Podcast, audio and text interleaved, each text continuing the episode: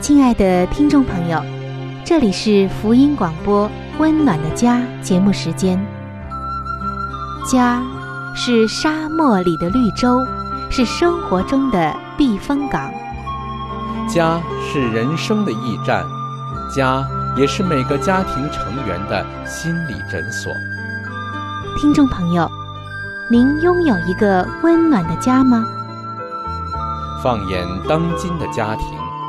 充满着各样的困惑、失落和矛盾。青少年的吸毒和不道德的行为，让人觉得十分的惊奇。离婚和家庭暴力的行为也已经十分的普遍。单亲家庭的数量也在与日俱增。这种种的问题，不禁使人在怀疑：家庭生活是否还能够继续下去呢？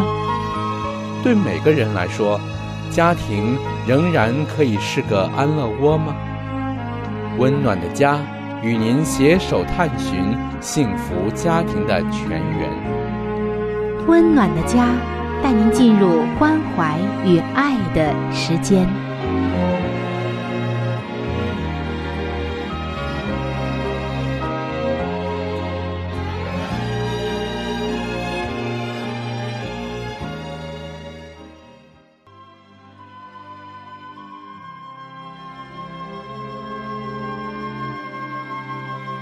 上帝眼中全然美丽的女人，是蒙福的女人，是幸福深处的女人。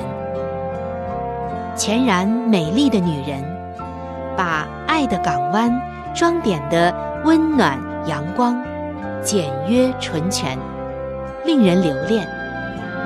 冬不冷，夏不热，春意盎然，秋果累累。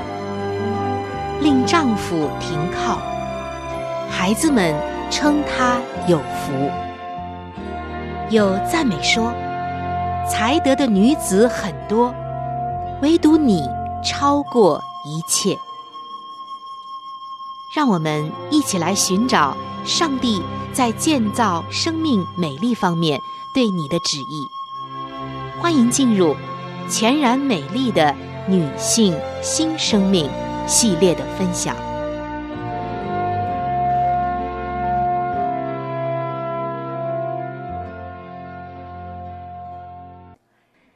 嗨，各位亲爱的听众朋友，非常的欢迎您能够光临到《全然美丽的女性新生命》这个专栏的分享当中。在上帝眼中，全然美丽的女性，就记载在圣经的箴言书三十一章。这一段时间，我们一直在分享着相关的内容。今天，我们将会进入到《真言书》三十一章二十节的分享当中。前面的经文用不同的角度为我们刻画了一位勤劳、美丽，而且善于理家、善于理财等等，在各方面都闪耀着美丽光辉的女性。那么，今天。我们又要看一下他哪一方面的美丽呢？我们来看《真言书》三十一章的二十节。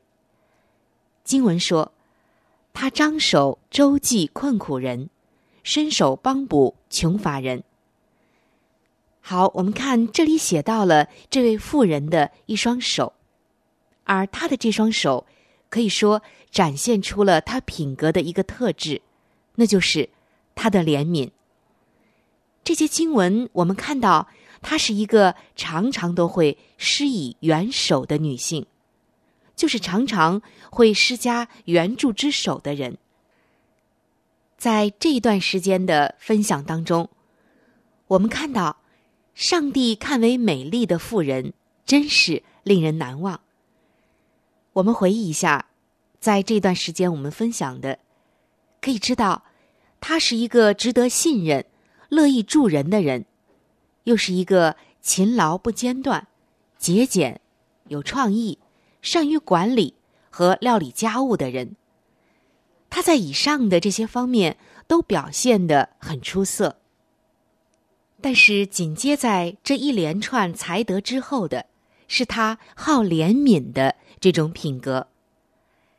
你会不会因此深受鼓励呢？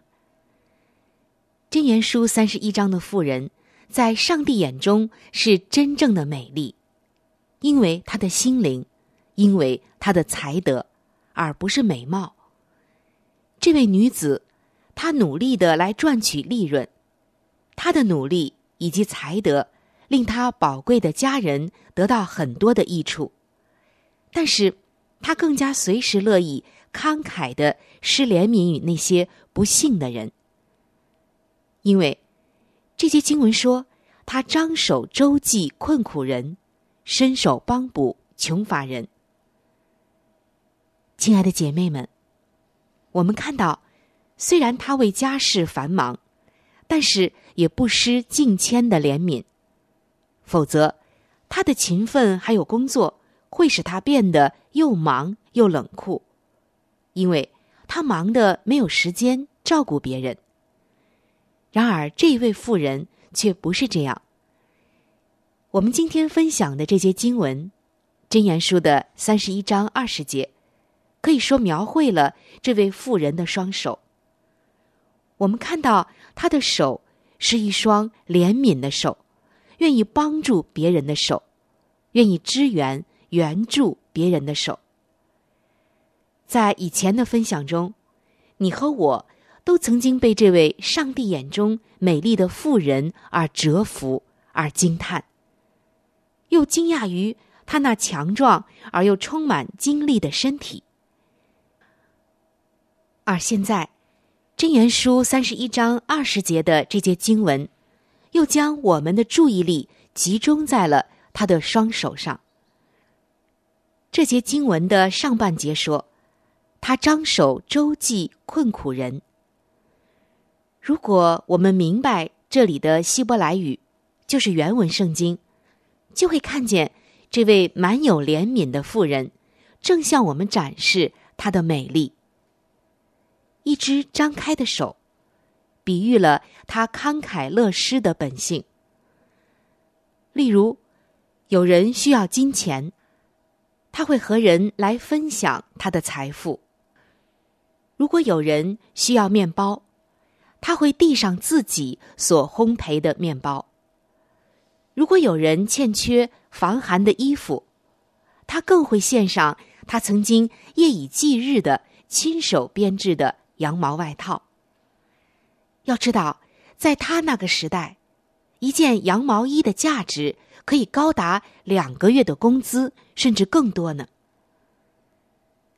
就如一位妇女所写的：“当邻居衣衫褴褛、生活窘迫的时候，我会磨练自己的针线以及缝纫的技巧，而不是我的口舌。”是的，要给这些人很现实的帮助，而不是嘴上说一些好听的话。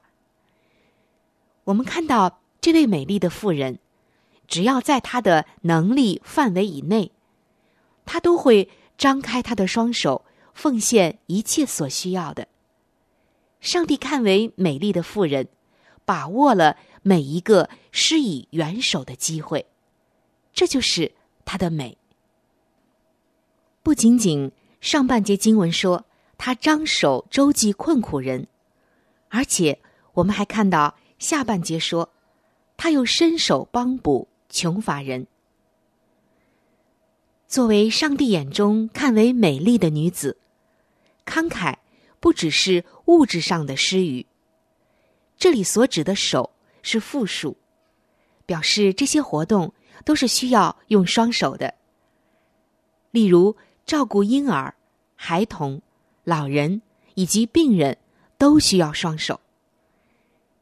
箴言三十一章的妇人以双手服侍别人。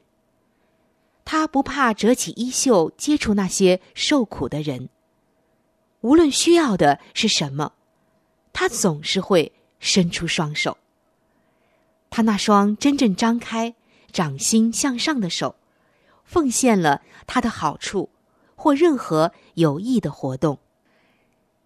亲爱的听众朋友，从他的手，这双张开的手，也就是他的行为上。我们看到了他的心，一颗美丽的心灵，也看见了上帝眼中看为美丽的这位女子，乐于施舍和帮助以及周济别人。这位妇女是以施予为喜乐的，而不以索取为自己的兴趣。这些经文我们再次来看，有个很有趣的两个动词。他张手周济困苦人，伸手帮补穷乏人。一个“张”字，还有一个“伸”字，都表示出他在能力所及的范围内，都是乐意的施予的。你知道吗？这样的伸展是需要一颗心，什么样的一颗心呢？一颗慷慨仁慈的心，一颗跟随上帝的心。这位可爱的妇人全心全意的为穷苦人和穷乏人付出自己所有的，这就是她美丽当中的一个环节。亲爱的听众朋友，有关于这位美丽的妇人施以援手的这种美丽，在下一期的节目中，我还会继续的和您分享。欢迎您能够到时收听。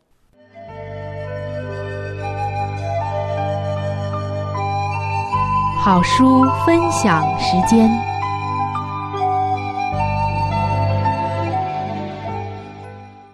各位收音机前的听众朋友，各位亲爱的弟兄姐妹，您现在所收听的节目是由希望之声福音广播电台为您带来的《温暖的家》。现在又到了这个节目当中的一个小环节，叫做好书分享。在每一期的节目当中呢。我们都会和您分享一本非常好的书籍，虽然每一次和您分享的时间呢只有短短的几分钟，但是我相信这本书当中的内容一定会深深的吸引着你，亲爱的听众朋友。我们每一次和您分享的这本书籍呢，都是和我们的家庭有直接密切的关系。我们将要和您分享的这本书的名字叫做《富林信徒的家庭》，亲爱的听众朋友。这本书将会告诉我们如何的来预备进入那婚姻的殿堂，同时在婚后的生活当中如何料理家务，以及在经济、教育子女等各方面。亲爱的听众朋友，如果您听完了这本书之后，您喜欢这本书，您想拥有这本书，您可以来信或者是发电邮给我们，我们可以免费的将这本书送给您的。我们具体的通讯地址会在节目当中播报给您听，请您留意。富林信徒的家庭第六十三章，教导儿女如何赚钱与用钱。在日常生活中，教以简朴的习惯。做父母的都负有教养儿女的义务，要训练他们养成克己自约的习惯。他们也需常常提醒儿女有义务要顺服上帝的圣言，并以侍奉耶稣为人生的宗旨。他们要教导儿女明白，在日常生活之中有养成简朴习惯的必要，必须避免衣着的浪费、饮食的浪费、房屋的浪费以及家具的浪费。儿女在幼年的时候。应当教他们阅读、写字、认数目，并记录自己的账项。在这样的知识中，孩子们可以逐步长进。但最重要的乃是，他们应受教明白敬畏耶和华乃是智慧的开端。青年当顾及家中的经济情形。由于支配金钱的观念错误，所以青年人。遭受了许多的危险，不应该常常给他们钱花，仿佛有着用之不竭的财源，可以给他们拿去满足想象中的诸般需要似的。当视金钱为上帝所委托的恩赐，乃要用来成全他的圣功，并建立他的国度。而青年人也当学习如何抑制自己的欲望。不要使你的需求过多，尤其是在家庭的收入有限时，更当如此。要限制自己的需求，使之合乎父母的经济力量。主必鉴察并嘉许你这样不自私的表现，勿要在最小的事上忠心，那么你就不致有忽视更重大的责任之危险了。上帝的圣言宣称：人在最小的事上忠心，在大事上也忠心。授予有关金钱之价值的教训，对于青年而言。那只需付上些微努力，便能赚得的金钱是不会被重视的。有的人必须辛劳工作，忍受艰苦，方能赚得金钱。因而，那些知道所用的钱来之不易，明白衣服和饮食的价格，并晓得购置一幢房屋需多少代价的青年，就更安全的多了。有许多方法可以让孩子们去为自己赚钱，尽他们的本分，将感恩捐献给那位为他们舍了自己生命的耶稣。也应该教他们明白，他们所赚得的钱不应随自己毫无经验的心意花掉，乃要善于运用，并捐助布道工作。他们不该以父母的钱捐入库中作为奉献。便心满意足，因为这钱并不是他们自己的。他们当向自己说：“我岂可奉献自己并未付出任何代价的捐款呢？”给予我们的儿女以不智的帮助，这是常有的事。那些靠着自己工作而读大学的人，必比那般仰赖别人供给的人更珍视自己的机会。因为他们了解自己所付出的代价，我们绝不可背负我们的儿女，以致使他们成为无助的重类。做父母的，若无条件的将钱给予一个体力足能胜任神学或医学的课业，却未经验过有益而辛劳的工作之青年，那就是错认他们的义务了。鼓励儿女自己赚钱。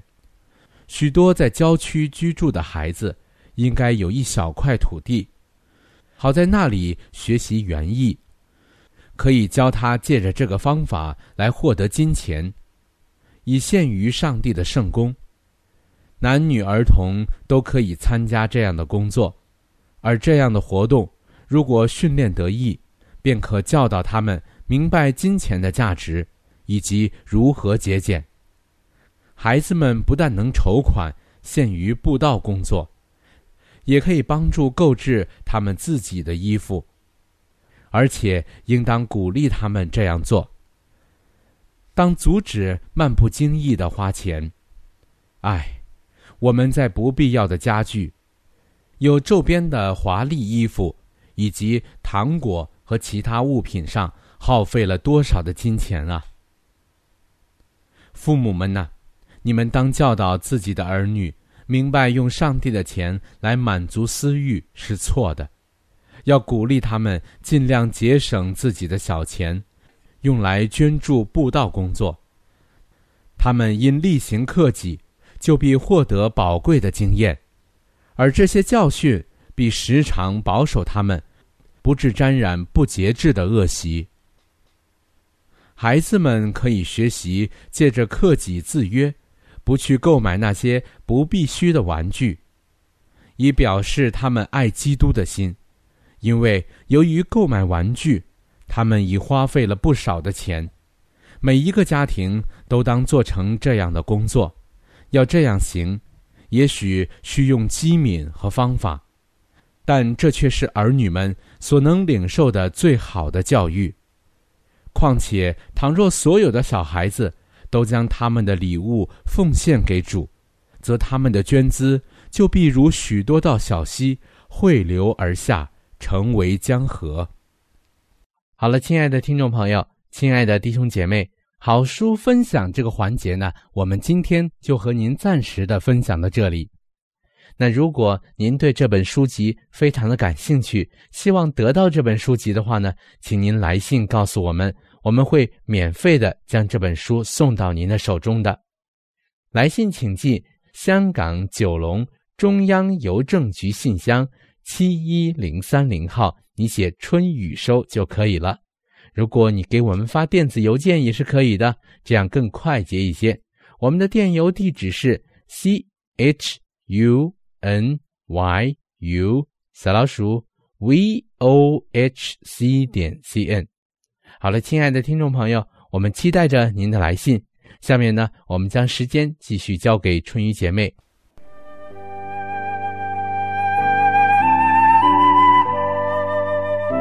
贴心小管家，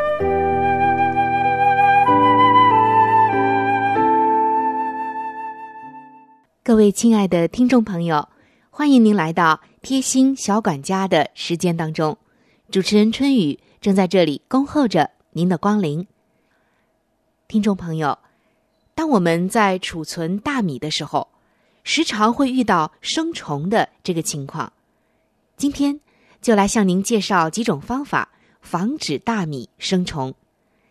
第一种方法就是将二十五克到五十克的花椒分成四到六份，分别的装在小纱布袋中，放在米桶或者米缸中间和四个角上，这样大米就不会生蛀虫了。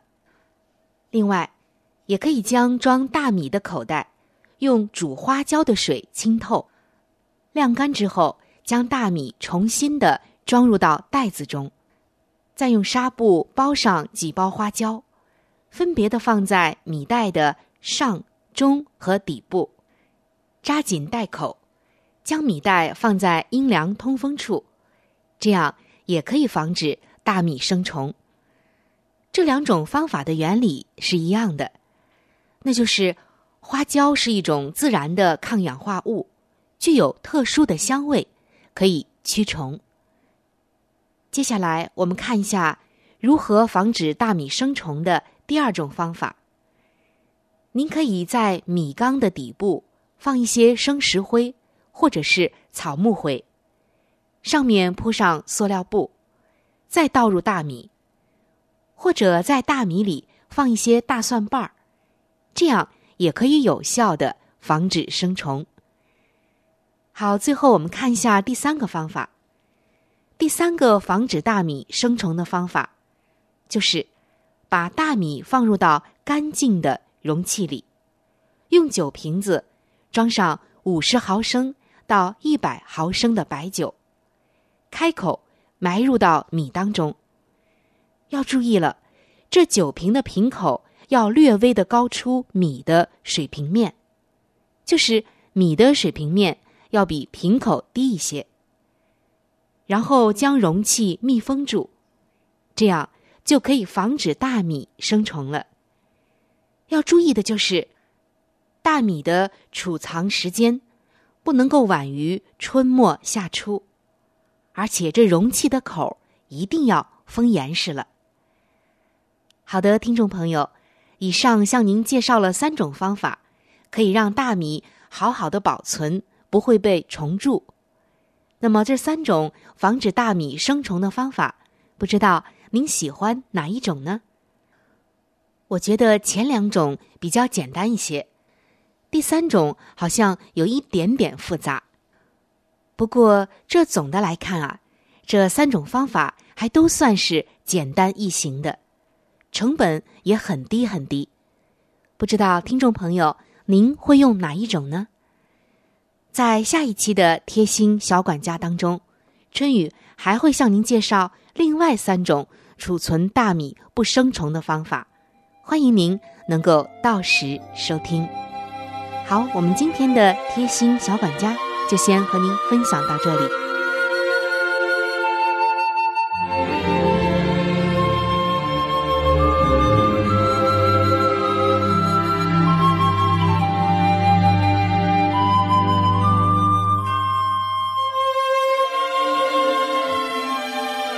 各位亲爱的听众朋友，今天的话题就和您分享到这里。如果您对于家庭或者是有关于家庭的话题，有什么样的问题、想法与建议，或者是美好的经验与见证，春雨在这里可是非常非常的欢迎您能够写信给我。如果您在家庭方面，或者是婚姻方面、情感方面遇到一些问题，遇到一些难处，那我们也是非常的希望能够成为您最最知心的朋友。你可以来信告诉我你心中的问题、困惑与烦恼，我们会尽我们最大的能力帮助到您。另外，在我们这里也为您预备了一些与家庭、婚姻有关的资料，是可以免费的赠送给您的。如果您有需要，那么欢迎您和我联系。来信请寄。香港九龙中央邮政局信箱七一零三零号。来信请寄：香港九龙中央邮政局信箱七一零三零号。您写“春雨收”就可以了。春是春天的春，雨是雨水的雨。如果您是用电子邮件的话，请记我的电子邮箱。我的电子邮箱是 c h u n y u，就是春雨的汉语拼音。接下来是小老鼠 v o h c 点 c n。我的电子邮箱是。c h u n y u 就是春雨的汉语拼音。接下来是小老鼠 v o h c 点 c n。如果您有话想和志鹏说，也可以通过我转交给志鹏。我们期待着您的来信。在这里要特别说明一点的就是，如果您的条件许可的话，欢迎您能够上网来收听我们的节目，以便于取得最佳的收听效果。我们的网址是三 w 点 v o h c 点 c n。我们的网址是三 w 点 v o h c 点 c n，本期的节目到这里就要说再见了，下期节目我们再会，愿上帝赐给您一个温暖的家。